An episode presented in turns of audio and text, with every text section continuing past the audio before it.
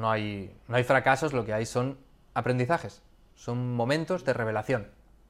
El fracaso es solo un punto de vista, el fracaso no es una explicación de lo que ha sucedido en tu realidad, el fracaso es una explicación que tú te das a ti mismo sobre lo que ha sucedido en la realidad, es una interpretación.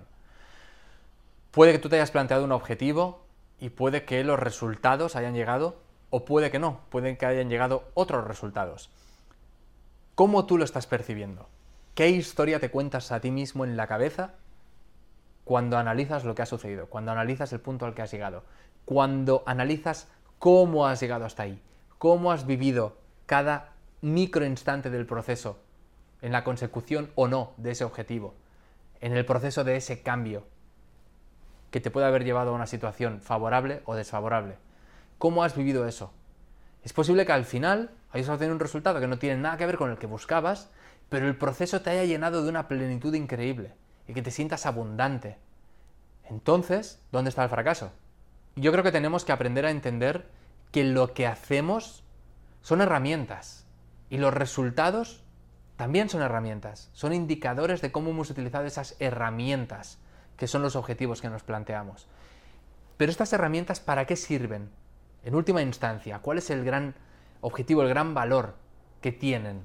Es el de reportarte bienestar, el de reportarte momentos de conexión, de presencia y de reconocimiento de ti mismo, de reconocimiento de tu esencia, de reconocimiento de tus talentos, de tus virtudes y de sacar a explotarlos con el máximo nivel. Si tú estás consiguiendo hacer eso, ya estás ganando, sea cual sea el resultado. Aunque el resultado después sea frustrante desde el punto de vista de que no es exactamente lo que habías escrito en tu hoja de objetivos. Pero si tú el proceso hasta ahí lo has vivido con plenitud, si te ha aportado esto, entonces no hay fracaso. Excepto para alguien muy inconsciente que quiera ver eso como un fracaso porque está totalmente apegado al resultado.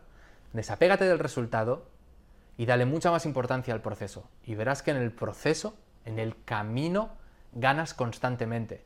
Y el resultado termina siendo insignificante al final. Lo importante es qué te llevas tú. Y para eso tienes que hacer esa mirada hacia atrás y darte cuenta de que te ha servido, de que ese fracaso es totalmente ilusorio, es una historia que tú te cuentas y la puedes cambiar si quieres.